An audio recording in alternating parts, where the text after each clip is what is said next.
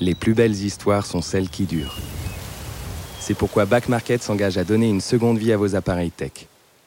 Smartphones, ordinateurs, tablettes, revendez ceux que vous n'utilisez plus et donnez-leur une chance de prolonger leur histoire. Estimez leur valeur sur l'application mobile et obtenez instantanément la meilleure offre de reprise. Back Market est fier de soutenir cet épisode des baladeurs.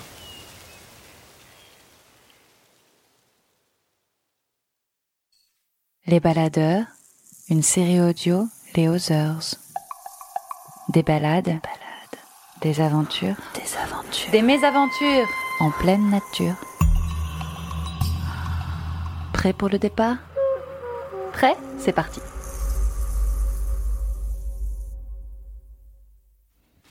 Un, deux, un, deux.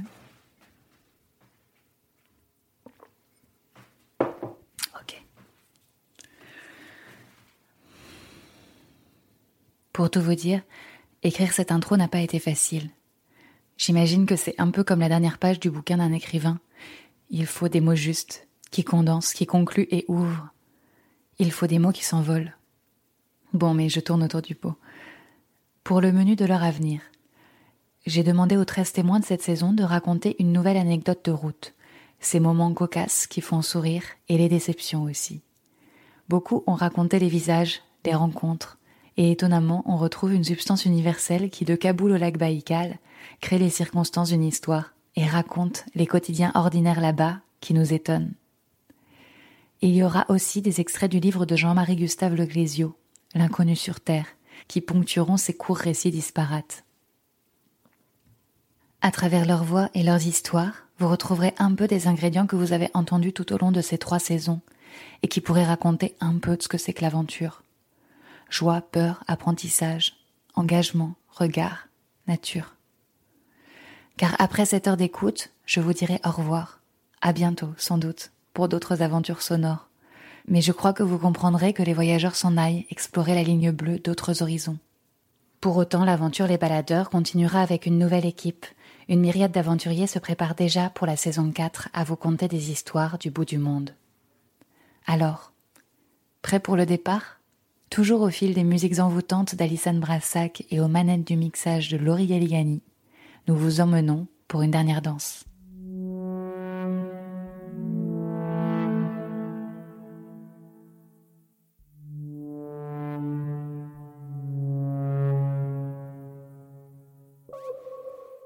On prépare vite le matos, il y a l'hélico qui nous récupère. On va se faire treuiller dans la voie et puis euh, on verra ce qu'on fait sur place.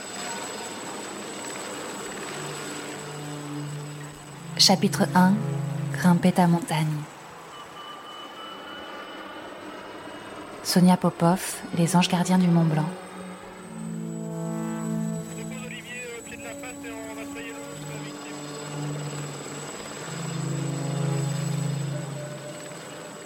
quand des fois, comme ça, il me pose sur le glacier pour alléger la machine, pour pouvoir faire des treuillages euh, en toute sécurité, pour euh, que la machine soit plus légère, et que la météo est tout à fait moyenne, je me retrouve vraiment toute seule sur le glacier, à un endroit qu'on a bien choisi, avec mon sac.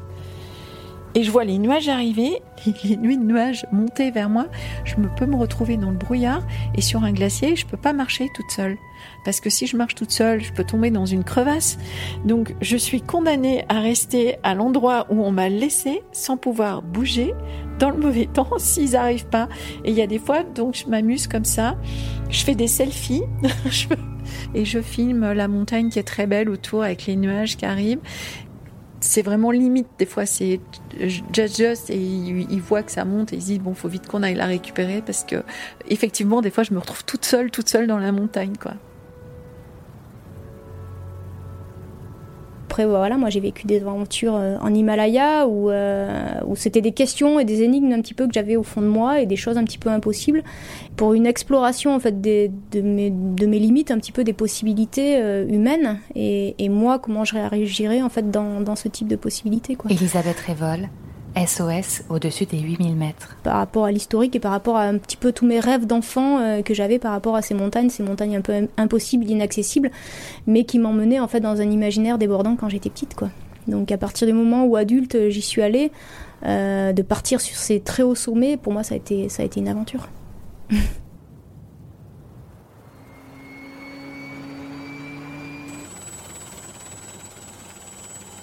Ça, c'était un secours dans les Pyrénées. C'était au tout, tout début.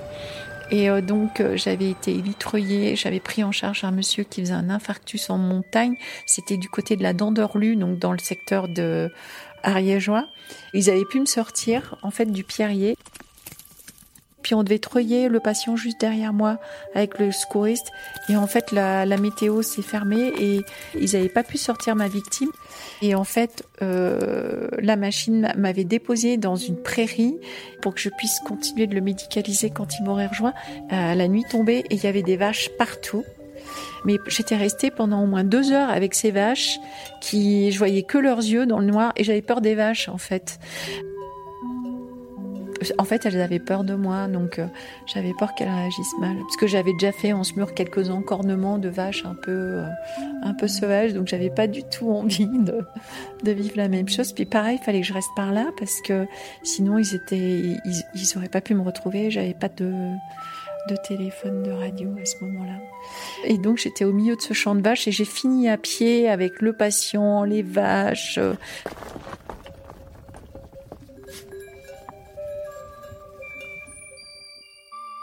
Montagne durable, forte, aux rocs enracinés dans les profondeurs, visible au-dessus de l'horizon, de plus en plus grande et trouble à mesure qu'on s'éloigne d'elle.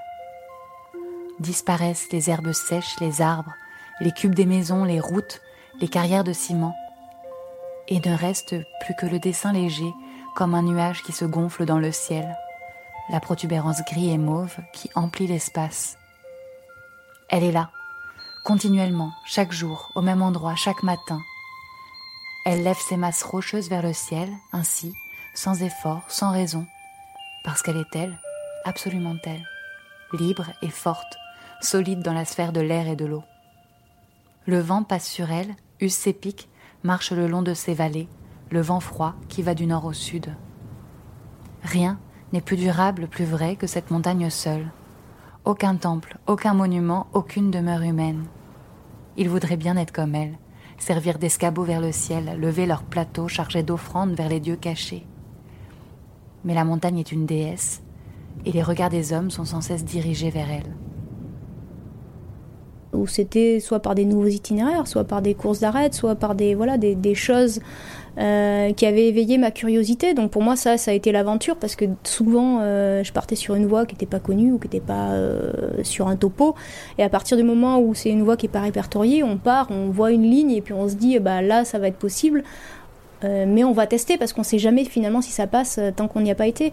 Donc pour moi, c'est ça qui a été l'aventure et c'est ça que j'ai aimé mais après, euh, dans les Alpes, finalement, c'est pareil, parce que euh, avec des collègues, on est parti sur des ouvertures euh, dans le Val Godemar ou dans les écrins, et à partir du moment où on part sur un itinéraire qui est pas sur un topo ou, ou pas recensé, et bah, pour moi, c'est une aventure, parce que parce qu'on sait pas ce qu'on va retrouver dans la longueur et un petit peu au-dessus, donc c'est ça qui fascine.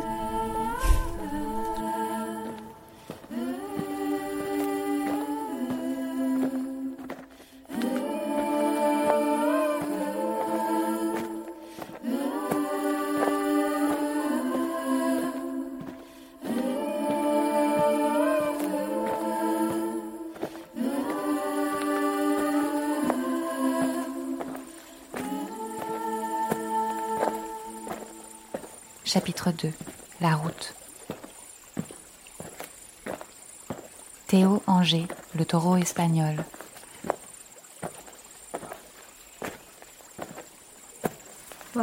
cool le lac là. Mmh. Ouais, c'est des endroits qu'on a découverts, ça. Ça fait partie des endroits qu'on a découverts sur la marche. J'avais mon bâton, mon propre bâton de marche. J'avançais petit à petit. Déjà, c'est les quatre. Euh, les quatre premiers voyageurs avec qui on est parti. Marie Cathédrale. J'ai appelé comme ça avec que j'arrivais pas à me souvenir de son prénom, alors j'ai appelé Marie Cathédrale. Après, c'était deux autres Français qui partaient aussi à l'aventure. Une journée de marche en groupe. Ça, c'était dans un petit. Euh, on était sur une route et en fait, dans le dans l'égout là, il y avait une, une écrevisse. Après, euh, serpent, vu des lézards, un chien avec euh, deux yeux au burn. Ça, c'est ce que faisaient les. Pendant l'été, ils ont des fêtes. Et dans les villages, ils font des dessins avec du sable. souvent, c'est pour Dieu, machin. Et en fin de compte, ben, ils avaient différentes couleurs de sable dans des sachets et après, ils faisaient leurs dessins grâce à ça. C'était chouette. La cathédrale de Salamanca, qui était jolie. Là, j'étais chez l'habitant, c'est là que j'avais rencontré une, euh, espagnole avec qui ben, je discutais beaucoup et tout. J'en étais presque tombé amoureux. Et en fin de compte, bah, il a fallu repartir et tout.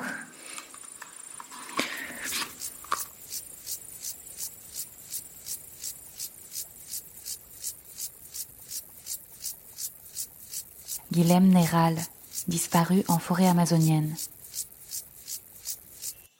Nous sommes allés jusqu'à Élé et Dankuta, qui sont des villes euh, en moyenne montagne, dirons-nous. Nous souhaitions avec Louis être face à la chaîne himalayenne, nous décidons de redescendre et de longer la chaîne himalayenne pour rejoindre euh, Chitwan Park, qui est complètement à l'ouest du Népal, face à l'Annapurna.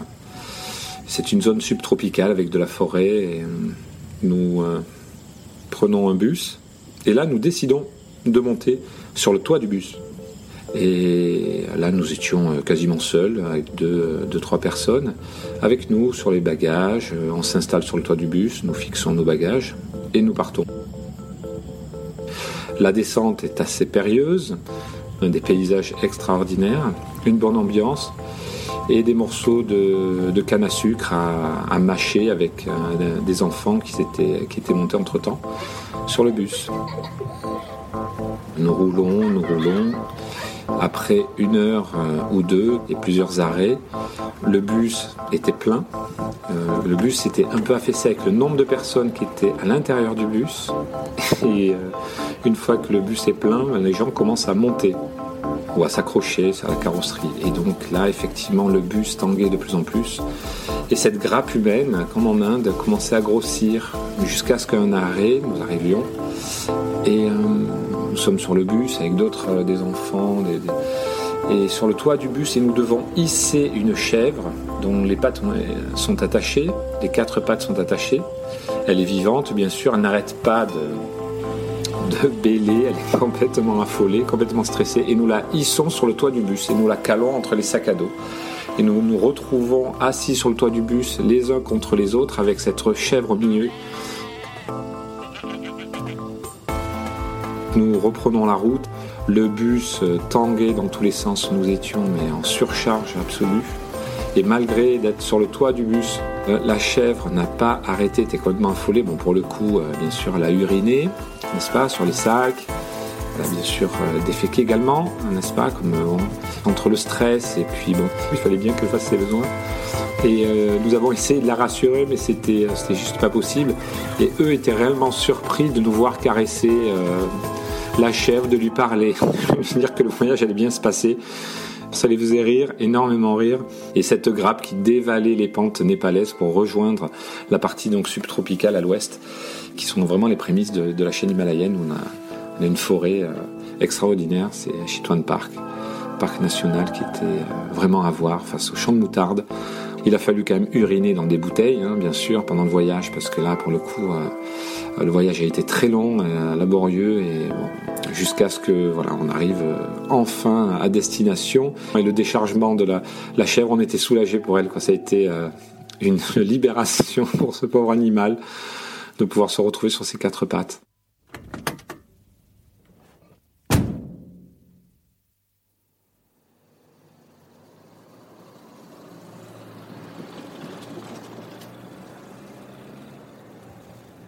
La beauté des routes est grande. La route de goudron noir va droit à travers les terres. Elle vous appelle. Elle vous lance en avant. Il n'y a personne sur elle, pas un homme, pas une voiture. Elle va jusqu'à l'horizon, loin, au bout des champs secs et des collines.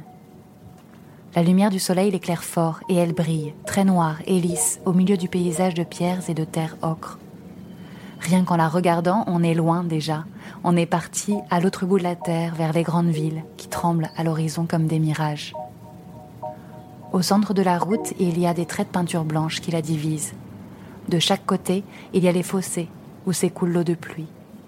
La route est la plus calme et la plus sûre. Elle est aussi la plus rapide.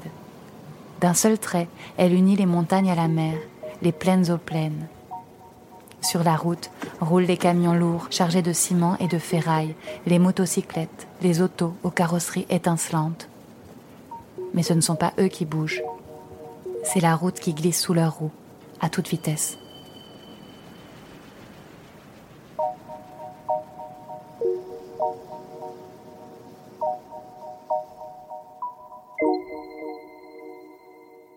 Hugo Nazarenko, Le mystère de la vallée des rubis. En 2014, je suis parti euh, au Népal.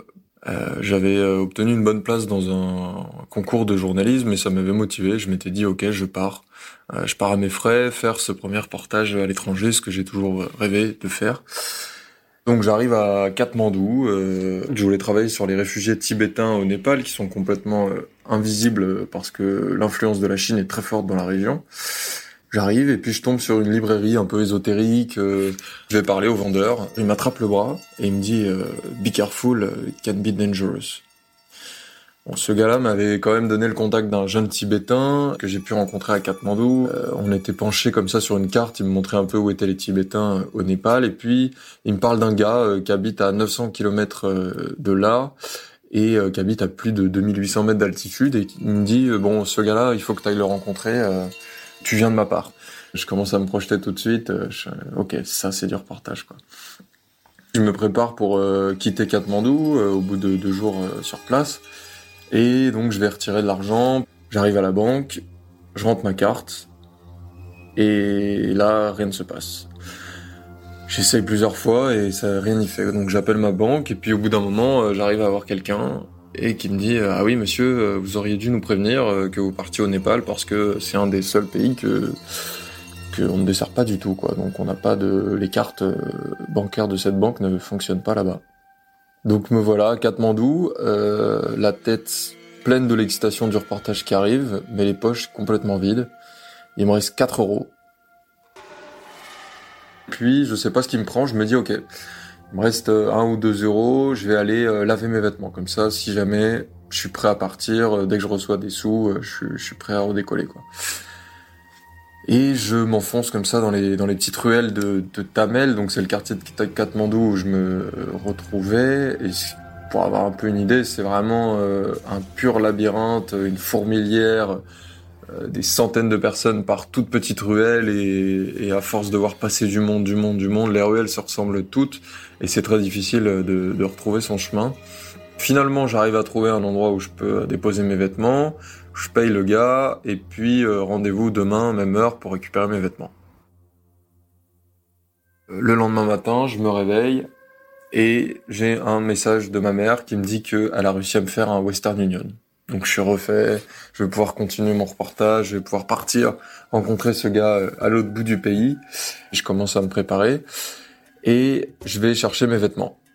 Et là, impossible de retrouver euh, la laverie. Je, je tourne, je réessaye par là, non, par là, non, par là, non plus. Tout se ressemble et je n'arrive pas du tout à retrouver euh, mes vêtements. Donc je suis revenu à l'hôtel. J'avais de l'argent dans les poches cette fois-ci, mais j'avais plus de vêtements, ou presque. J'ai pu quand même continuer ce voyage, mais je pense souvent euh, à ce jour où je retournerai à Katmandou, et où je croiserai dans les ruelles euh, poussiéreuses de Tamel euh, mon t-shirt sur le dos d'un jeune homme ou d'une jeune fille.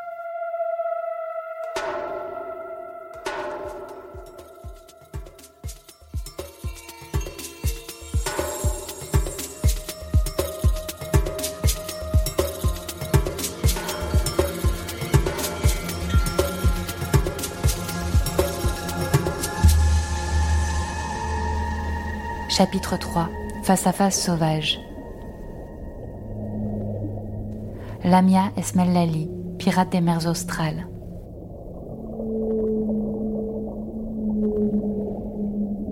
Est-ce qu'il y a voilà, une image d'un moment comme ça particulièrement fort où tu t'es dit voilà là on sert à quelque chose euh, Bah Mayotte, Mayotte, euh, donc c'est une île française que beaucoup de gens ne situent pas sur la carte malheureusement. où les tortues sont braconnées en fait euh, par centaines euh, quand elles viennent sur les plages pour pondre leurs œufs. Et à Mayotte, on fait des missions. Là, pour l'instant, c'est une mission de quatre mois où on protège en fait les tortues en étant sur les plages. Et c'est, on a fait fuir plusieurs fois des braconniers. on a pu protéger des centaines de tortues. Des émergences aussi. Quand les petits bébés sortent de leur nid, ils sont souvent parce qu'à Mayotte il y a des espèces invasives comme les rats ou comme les chiens qui font des carnages en fait sur sur les petits. Donc voilà.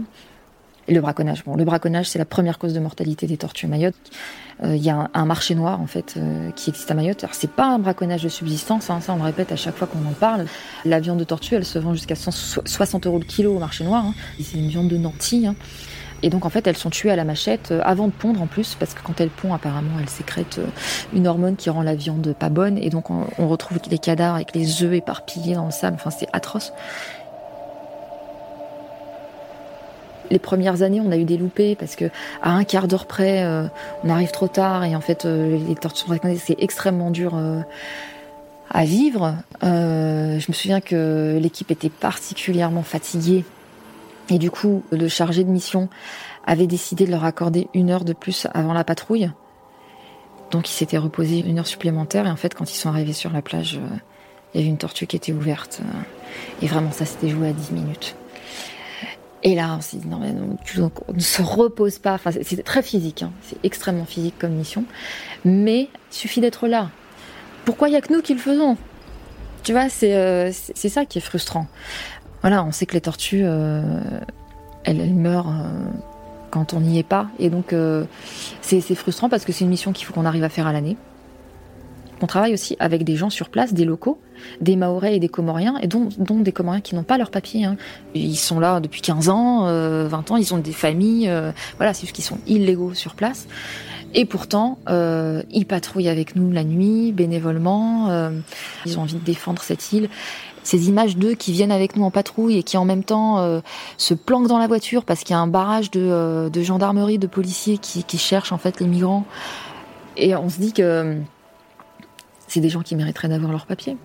Euh, on a nos avocats là qui travaillent là-dessus pour que certains d'entre eux qui sont mobilisés euh, régulièrement depuis trois ans avec nous euh, puissent avoir leur papier, puissent faire des patrouilles sans avoir la peur au ventre, parce que là du coup en fait ils patrouillent plus depuis qu'on est parti, parce qu'il y en a qui ont été arrêtés et expulsés. Du coup les autres ont peur de patrouiller et, et du coup les tortues n'ont pas cette protection qu'elles pourraient avoir avec eux.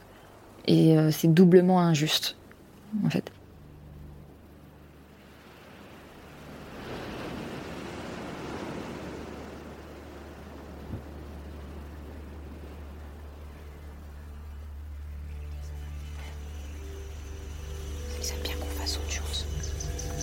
Roméo?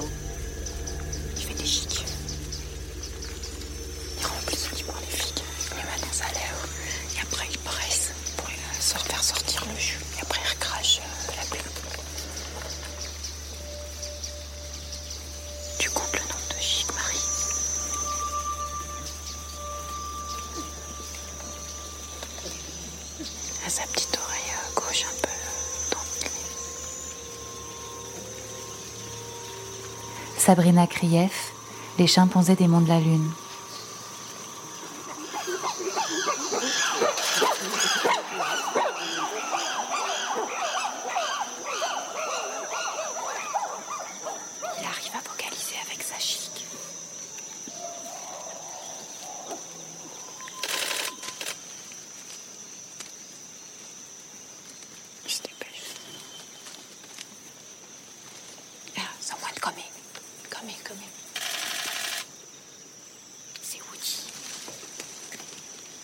Les monts de la Lune, c'est le Rwenzori, c'est la chaîne de montagnes qui sépare euh, euh, l'Ouganda euh, de la République démocratique du Congo. Et c'est cette chaîne, en fait, qu'on voit quand, le jour se lève, que le temps est bien clair et quand on, suit les, chimpanzés. Donc oui, on est sur les flancs des monts de la Lune.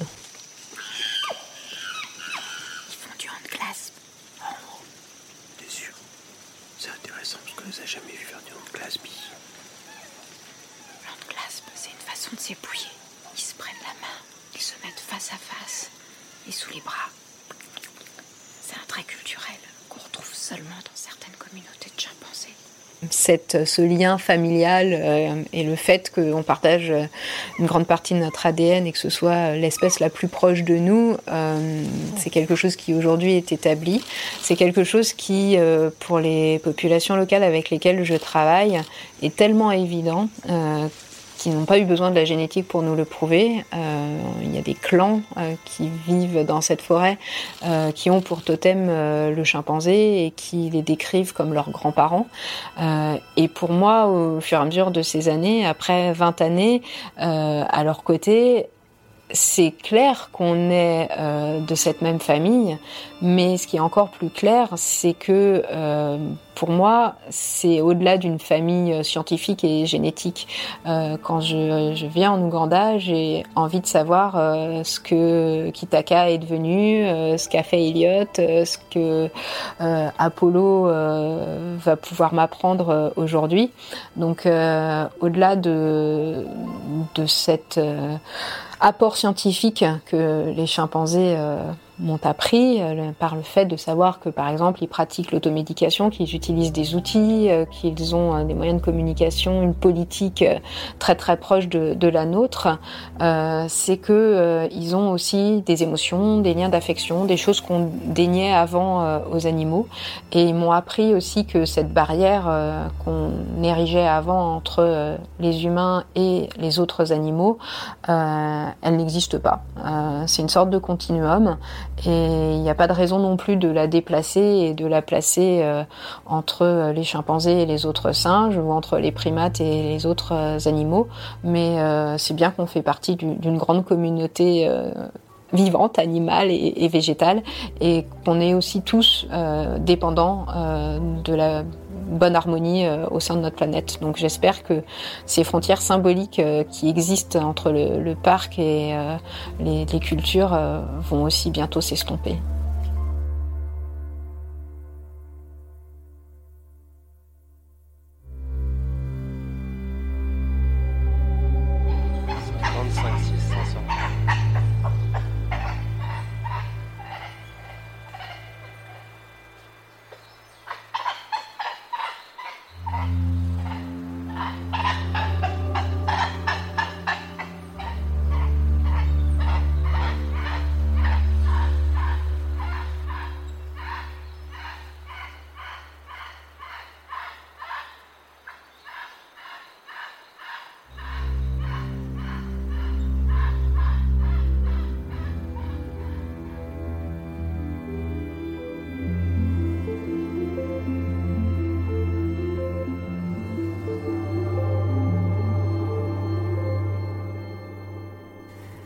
Chapitre 4 Visage nuage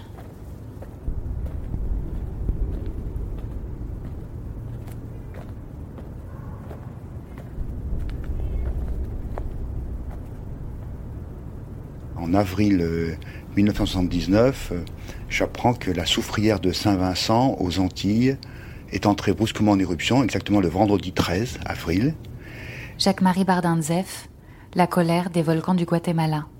Donc le CNRS m'envoie sur place pour profiter d'expertiser l'éruption. Et je dois y retrouver un collègue qui deviendra un ami, Georges Boudon. Nous arrivons d'abord en Martinique, nous prenons de là un petit avion, un DC-3, qui va d'île en île jusqu'à Saint-Vincent et les Grenadines. Et nous arrivons à Saint-Vincent et nous commençons à appréhender un petit peu ce massif, donc la souffrière de Saint-Vincent qui est au nord de l'île. Il y a eu 22 000 personnes évacuées. Heureusement, aucune victime car euh, les responsables ont pu évacuer les gens à temps. Et donc, on repère sur les cartes comment y aller. On va donc euh, essentiellement aller sur la côte ouest, euh, les embouchures de mer où les nuits ardentes ont laissé des dépôts qu'on pourra prélever tout frais, tout neuf, tout récent. Ils ont quelques jours, donc ils n'ont pas encore été remaniés par le vent ou par la pluie. Donc, ce sont des échantillons de première importance. On voit sur la carte des noms français. Baleine River, euh, Petit Bordel Bay, voilà des noms évocateurs.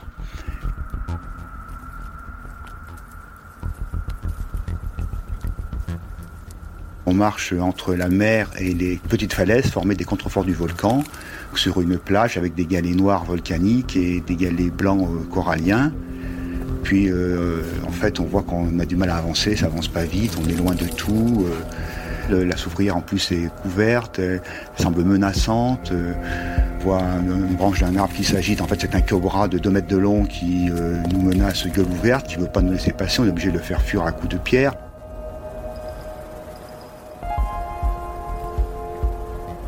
On avance quand même. Euh, on arrive à un endroit qui s'appelle Morne-Ronde, qu'il faut contourner et saupoudrer de sang. Donc la cendre nous tombe dans, les, dans le cou, dans nos vêtements. Euh, on craint que d'autres serpents soient cachés là-dedans. Euh, on voit qu'on n'avance pas. on n'arrivera jamais au bout à faire ce qu'on veut faire.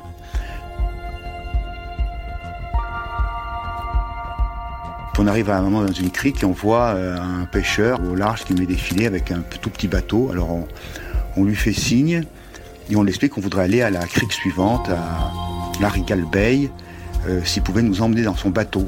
Il est d'accord, donc ça c'est une première chance. Donc il euh, faut monter dans ce tout petit bateau, ce petit esquif, euh, un devant, un derrière. On a nos sacs à dos en plus. Et une fois qu'on est tous les trois dans le bateau, ben, on est à la limite du niveau de l'eau. Hein.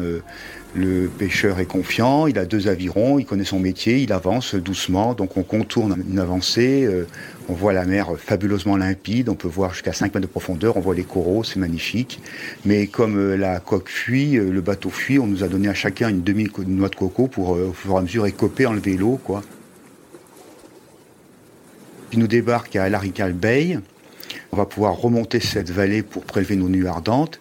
Peut-être vers 10-11 heures. On lui demande de revenir vers 16 heures, nous récupérer. Il nous laisse un petit peu loin de tout. Euh, pour rentrer à pied de là, ça serait quasiment improbable. Donc en fait, on lui fait confiance. On remonte la vallée, on prélève nos échantillons. Au début, on est un peu inquiet des nuits ardentes, puis on est pris par notre travail, on fait des bons prélèvements, un bon échantillonnage. On revient vers 16 heures, on voit arriver notre pêcheur avec son petit bateau euh, fidèle. Entre-temps, nos sacs se sont chargés de kilos de cailloux. On est vraiment à la limite de la flottaison.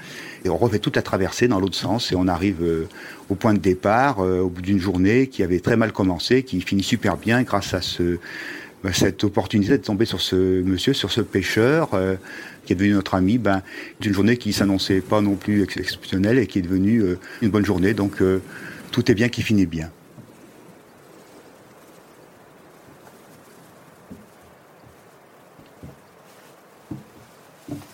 C'est bien d'attendre.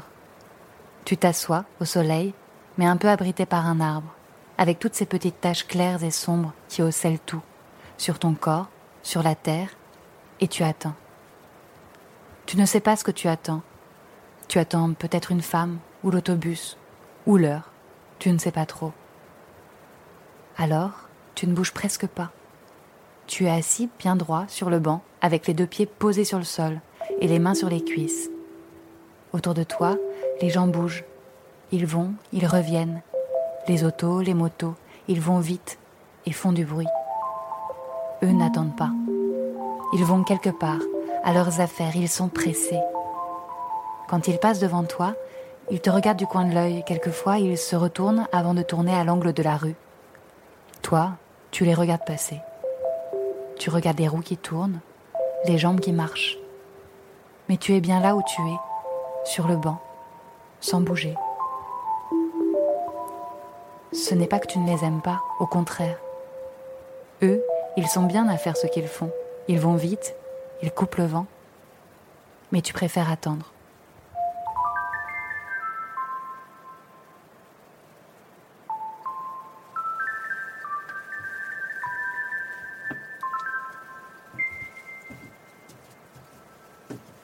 Lauriane Lemasson, les ombres de la terre de feu. J'ai quitté Ushuaia depuis plusieurs jours et je me situe ce matin-là à une petite vingtaine de kilomètres de Puerto Almanza, un petit village de pêcheurs où je n'avais encore jamais mis les pieds. Après une heure de marche, je me retrouve à devoir escalader une première barrière, des, barrières et des barrières, donc là ça n'a pas manqué, il y en avait encore une. Je hisse mon barda comme je peux, donc euh, pour le style on repassera, et je découvre que je venais de sortir d'un terrain militaire qui était fermé euh, seulement d'un côté. Là, une vieille voiture arrive doucement sur le sentier qui était devenu à ce moment-là une piste. N'ayant vu personne depuis des jours, je continue de marcher. Je distingue alors petit à petit le visage d'un homme fumant, le coude appuyé sur le rebord de la fenêtre. Là commence en moi un film. Pourquoi s'approche-t-il aussi doucement? Euh, Si ça tourne mal, comment pourrais-je me défendre? Je ne pourrais pas courir avec le poids de mon sac. Si j'abandonne tout, comment je ferais pour rembourser le Leica? Ah oui, mais non, mais je suis pas assurée déjà, c'est vrai. Euh, L'enregistreur pareil, les micros. Bref, mon cerveau est en ébullition et je commence à avoir peur. Et j'ai peur de revivre à ce moment-là une agression, cette fois seule au milieu de nulle part, pas comme à Paris où j'ai pu euh, courir me réfugier dans mon petit studio, mon agresseur aux trousses. Je tâtonne ma poche droite de la main et je découvre que mon couteau est là. Donc ça déjà ça me rassure tant bien que mal, mais ça me rassure un petit peu. Il arrive alors à mon niveau et m'interpelle. Premièrement, je ne le comprends pas bien, mon espagnol étant bastante étant plutôt défaillant. Il répète et je comprends alors qu'il m'invite chez lui. Je lui dis que non, que j'ai de la route. Il insiste et moi aussi. Il finit par repartir. Bref, ça y est, me voilà débarrassé, c'est bon, je vais pouvoir continuer. Un kilomètre plus loin, il réapparaît. Et là, c'est pas possible quoi. Il insiste, insiste, insiste, tellement toujours aimablement, mais bon, il insiste quoi. Je me vois à ce moment-là obligée d'accepter la peur au ventre.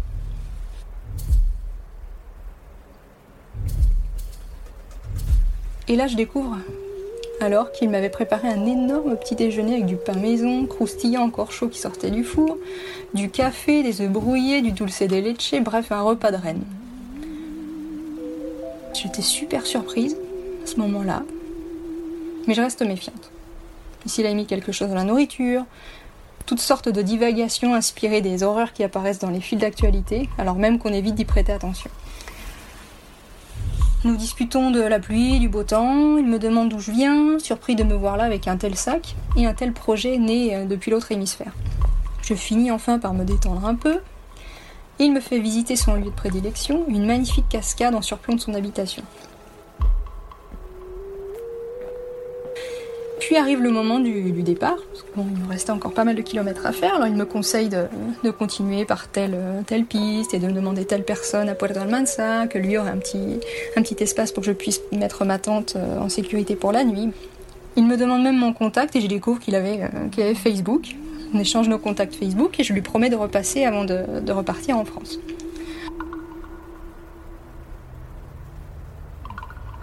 Trois semaines plus tard, nous passons une super soirée crêpe bretonne arrosée de, vin argentin avec ses amis pêcheurs. Suite à cette rencontre, nous nous donnions des, nouvelles en moyenne une fois par mois. À chaque ravitaillement qu'il faisait à Ushuaia, nous dialoguions ensemble, toujours avec cette même première question Comment está la flaquita con mochila grande? Un mois avant mon retour, donc qui était prévu euh, à ce moment-là, c'était en 2017, il décéda subitement, un cancer l'ayant emporté en 20 jours.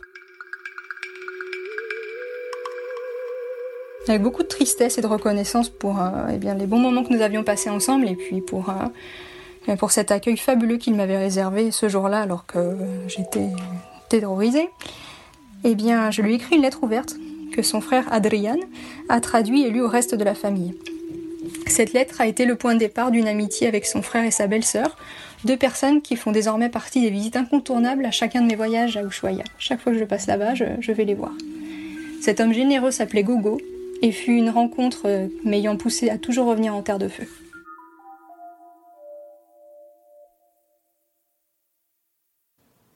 Chapitre 5 Visage d'ivresse Baptiste Bernard Le jeune homme et la mer au niveau du lac Baïkal, euh, au sud en fait.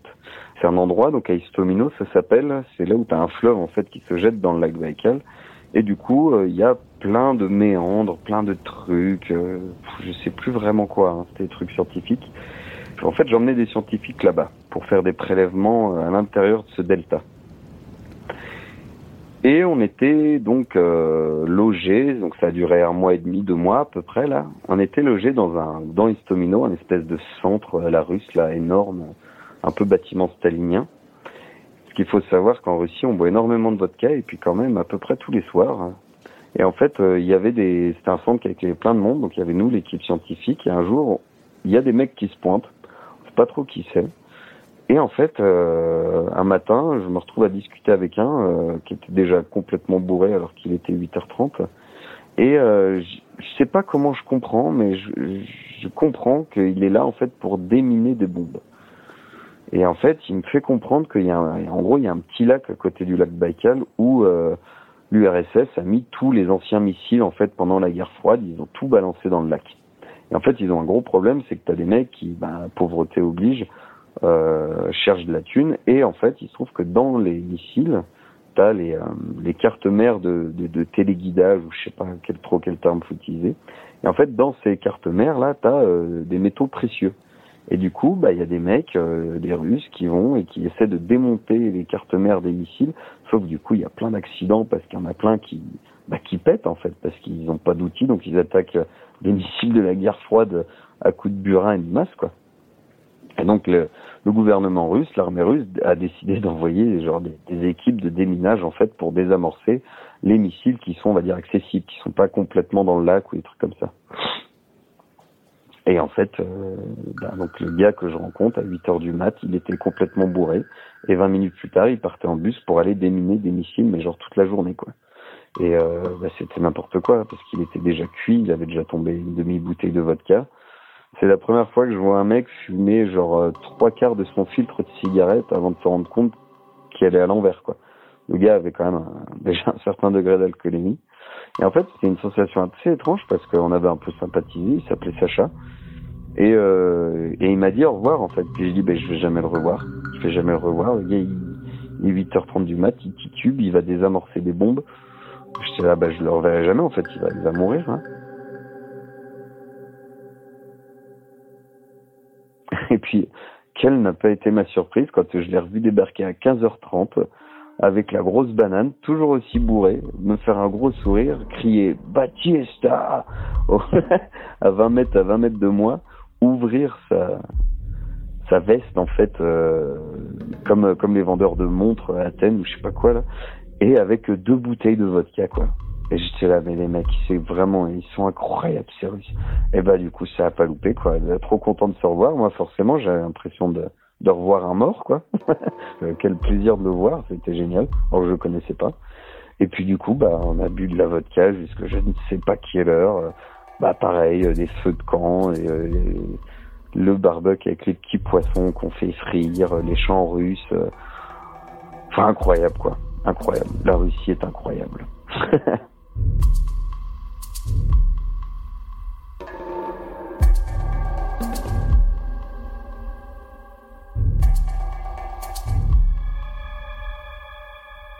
Donc, euh, bah, j'espère que tu as ce qu'il te faut, Camille. Écoute, si, je sais pas, la qualité est pas suffisante, je peux essayer de faire, trouver des solutions.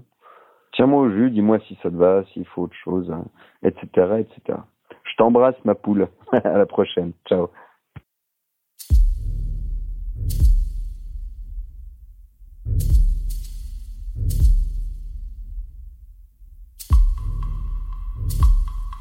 Olivier Weber, au pays des turbans noirs.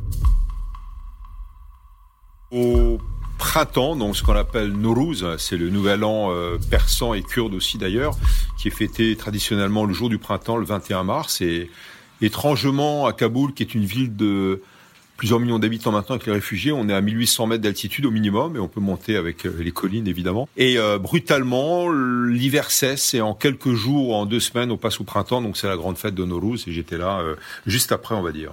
Et je retrouve des amis afghans et on a passé pas mal de temps dans le restaurant d'un ami commun qui est celui avec lequel je suis allé pour la première fois en Afghanistan il y a très longtemps, j'étais très jeune, et qui s'appelle Ahmed. Et Ahmed, entre-temps, a quitté un peu la politique pour faire euh, la restauration. Il a monté dans une vieille maison en bois, presque une maison bavaroise, avec un très beau jardin, etc. C'est très calme, euh, dans un quartier central de Kaboul, mais, très paisible. Un restaurant donc euh, pour euh, ses amis, pour les Afghans, pour les expatriés. Et donc, évidemment, il est autorisé. Il sert de, de l'alcool et il fait venir du vin français par le Tadjikistan. Et un jour arrive, le soir, en Mercedes blindée, escorté de garde du corps, le procureur de la République islamique d'Afghanistan, qui est un religieux, qui est assez radical d'ailleurs. Et mon ami Ahmed a très très peur. Il s'est dit, bon ben voilà, il va peut-être me confisquer le restaurant. Et le procureur se mal menacé. Et en fait, c'était très simple. La menace euh, était uniquement destinée à récupérer deux caisses de bouteilles de Bordeaux. Et en fait, c'était du racket. Donc le procureur, qui était un religieux radical, euh, demandait ni plus ni moins à mon ami de lui servir régulièrement donc euh, des bouteilles, carrément des caisses de Bordeaux.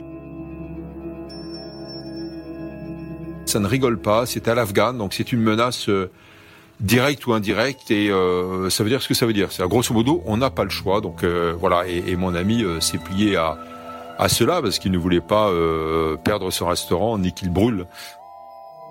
Et donc c'est un cas de corruption avéré de la part d'un militant euh, radical de la République islamique d'Afghanistan, donc la tendance lourde, on va dire, euh, du régime qui demandait donc euh, son butin et c'était plutôt un, un, alcoolique invétéré. Donc voilà, ça illustre un peu ce décalage entre eh ben, la loi, y compris les règlements islamiques imposés à la société, et puis deuxièmement, évidemment, ce qui est fait par euh, certains dirigeants, et ils cachent ça derrière la plus grande hypocrisie qui s'appelle la pureté religieuse.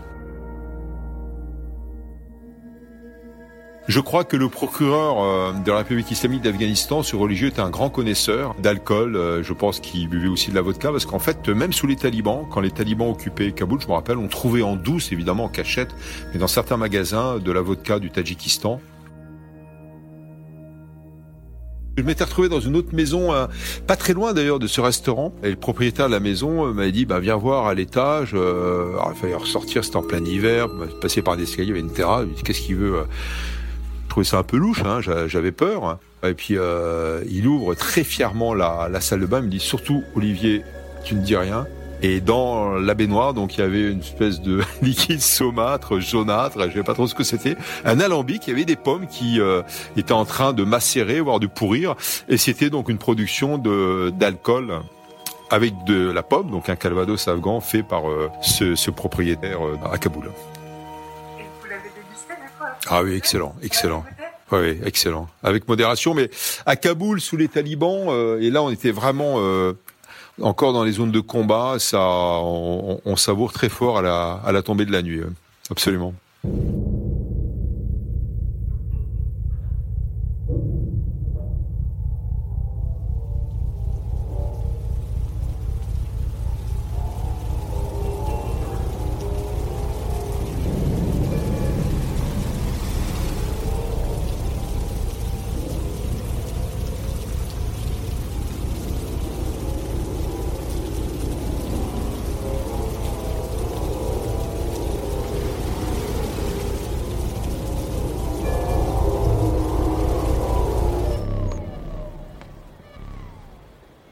Visages semblables aux espaces du ciel et de la terre, semblables aux grands paysages. Visage des hommes de la mer, des hommes des fleuves. Visage des femmes des plaines et des vallées. Visage où tout change et glisse sans cesse, insaisissable comme les nuages. Visage pur de la haute atmosphère, visages épais et lourds des montagnes et des orages. En eux, je peux m'en aller, oublier la frontière de ma propre peau. Je peux trouver des pays inconnus, entendre des langues nouvelles, apprendre des secrets. Je peux m'en aller loin et longtemps, ainsi, à travers tous ces univers qui passent.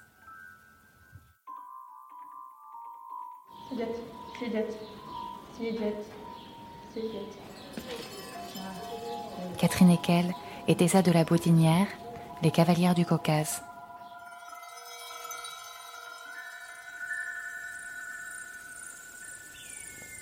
Une chose que, j'ai remarqué pendant mes voyages, les gens, quand on arrive chez eux, ils sont extrêmement étonnés.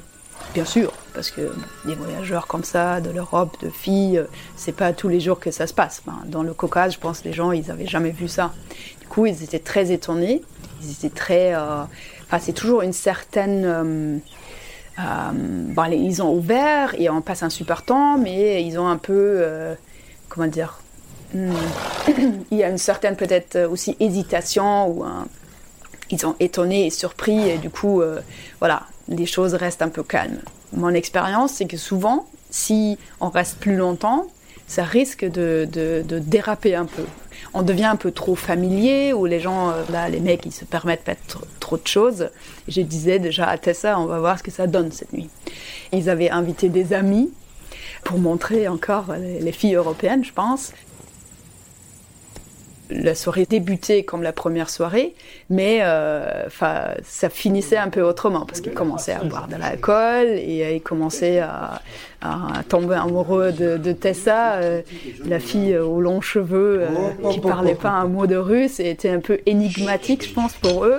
Et moi, j'essayais de gérer la situation, de, dire euh, d'une part calmez-vous et d'autre part encore de faire la traduction comme d'habitude. Mais c'était clair que la situation était plus vraiment très très nette. Du coup, je disais, on va pas dormir dans la chambre cette nuit. Moi, je dors dans ma tente. Je veux qu'on euh, soit tranquille. Là, je plantais la tente sous la pluie en haut de la co- colline avant que la nuit tombe. Et du coup, le repas fini, on décidait de monter justement en haut de la colline pour s'échapper un peu. Ce que le monsieur trouvait pas du tout euh, drôle en fait. Il disait euh, pourquoi vous, partez là-haut, Euh, vous avez la maison ouverte? Enfin, je pense qu'il se sentait un peu vexé. Si j'ai une maison, j'ai un lit, pourquoi vous refusez mon hospitalité? C'est un peu comme ça. J'essayais de trouver une explication, une excuse. Pourquoi on monte là-haut. J'ai dit que ça c'était. on était sur le chemin de retour justement, et que c'était vraiment la, la dernière nuit qu'on passait vraiment dehors.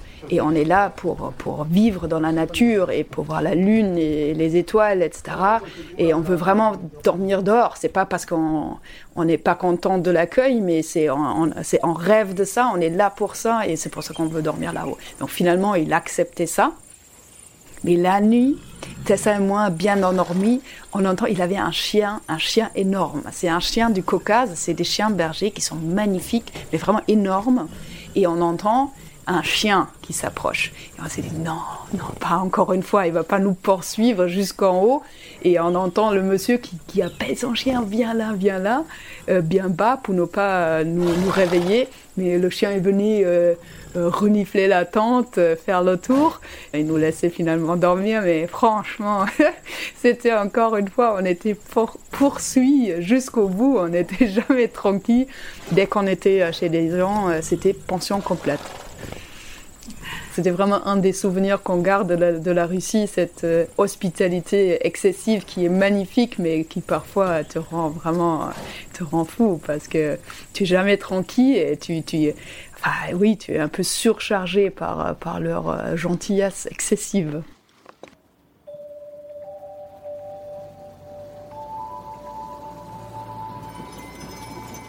Chapitre 6 Chez toi.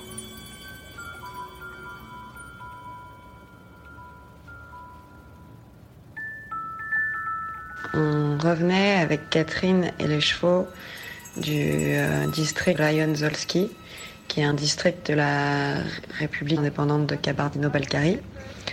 On passe par euh, des villages au retour et là, euh, on arrive dans un village euh, vide. Enfin, il y avait vraiment pas grand monde à ce moment-là, ça devait être l'heure du déjeuner. Et juste, j'entends un chant de loin. Je me dis, c'est pas possible, je rêve, je suis fatiguée. Et j'entends un chant vraiment magnifique, une espèce de chant religieux qui monte euh, dans l'air. Et euh, je dis à Catherine, attends, attends, euh, il y a un chant là qui part d'une maison, il faut absolument qu'on se rapproche. J'étais hypnotisée en fait par le chant en question. Et en fait, c'était un groupe de femmes qui s'étaient réunies devant la maison pour prendre le café. Elles étaient cinq ou six, elles avaient mis une table dehors et elles chantaient, elles lisaient un livre de prière. Et euh, donc dans cette région du Caucase, la majorité des gens euh, sont musulmans. La religion musulmane est plutôt modérée, mais les femmes quand même portent un foulard. Les familles font la prière régulièrement avant le repas pour remercier. Donc, et je descends de cheval et je laisse mon cheval à Catherine. Je, saute littéralement de, de mon cheval et je fonce sur les femmes et je, je leur dis, euh, je baragouine que euh, j'aimerais bien m'asseoir et prendre le café avec elles, en gros. Elles arrêtent pas de chanter, elles continuent à chanter, elles me laissent m'asseoir. Il y en a une qui se lève, qui me propose, euh, qui va me chercher un café, qui me parle et qui continue en même temps à chanter. Donc elle me parle et elle chante en même temps et les autres continuent à chanter en souriant. Euh, comme si de rien n'était, comme si j'étais, j'étais pas là en fait, mais que ça posait pas de problème que je sois là. Et en fait, je suis restée comme ça pendant, euh, je pense, euh, ouais, euh, au moins une bonne dizaine de minutes à les écouter. Puis finalement, elles ont arrêté de chanter. Je les ai remerciées et je repars en me disant, bon, je vais pas les déranger plus longtemps. Et en fait, je remonte à cheval, mais là, il y a d'autres femmes qui sortent. Et en fait, il y a tout un groupe de femmes, mais elles elles sont une dizaine toutes super enthousiastes euh, qu'on soit là avec Catherine. C'est vrai que ça faisait longtemps qu'on n'avait pas vu euh, en fait de femmes. On avait vu surtout des hommes jusqu'à présent pendant le voyage. On avait vu effectivement la femme de Sultan qui était un des fermiers, euh, Madina. Mais on n'avait pas vu de groupe de femmes seules sans hommes. On avait vu que des groupes mixtes. Ces femmes, en fait, elles, elles, sont toutes amies et elles nous expliquent qu'elles se réunissent chaque jour pour le café pour chanter ensemble et prier. Là, il y en a une euh, qui m'apporte dans une tasse super jolie, une espèce de tasse dorée, euh, dans une faïence super délicate, qui m'apporte un café qu'elle me tend. Je crois que c'est le meilleur café euh, du monde, quoi, parce que juste l'odeur, le chant juste avant, la conversation avec elle, fait que j'ai l'impression d'avoir pendant cinq minutes, j'étais plus dans l'expédition avec Catherine, j'étais vraiment de retour à la maison. J'ai eu l'impression d'avoir retrouver un peu euh, un semblant de foyer euh, pendant quelques instants grâce à ces femmes. Elles font des photos, euh, elles ont quand même tout un téléphone, donc elles font toutes des photos, on fait des photos ensemble. Et, ça a été un des moments, clairement un des moments les plus sympathiques et les plus chaleureux du voyage. Et, et comme quoi une tasse de café et des gâteaux, te, tout d'un coup t'as l'impression d'être à la maison, peu importe que, que, tu sois dans le fin fond du, du Caucase.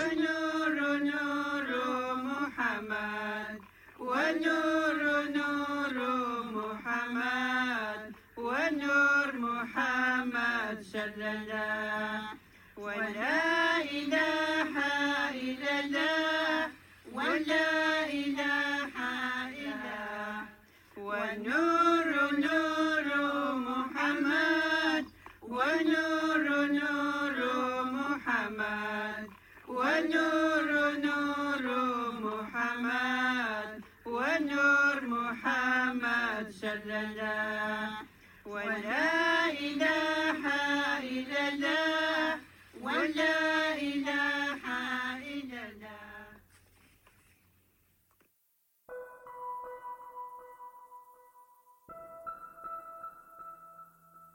Merci infiniment aux 40 personnes qui ont témoigné dans ces épisodes.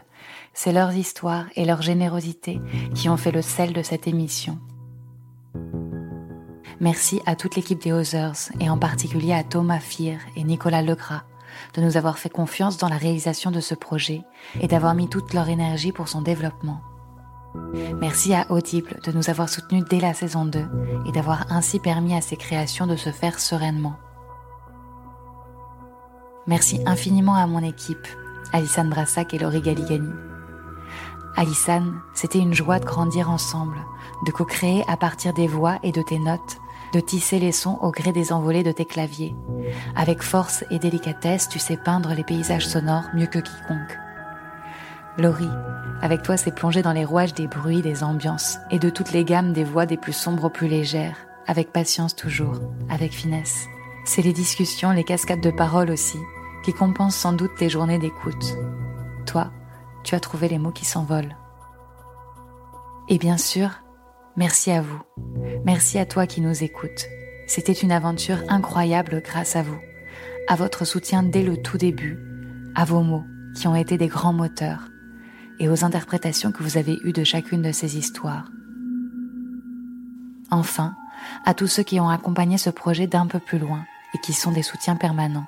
Merci à tous. Les baladeurs, ça continue. Alors tenez-vous prêts pour de nouveaux départs. L'équipe des Others vous tiendra informé du prochain décollage. À bientôt, Camille.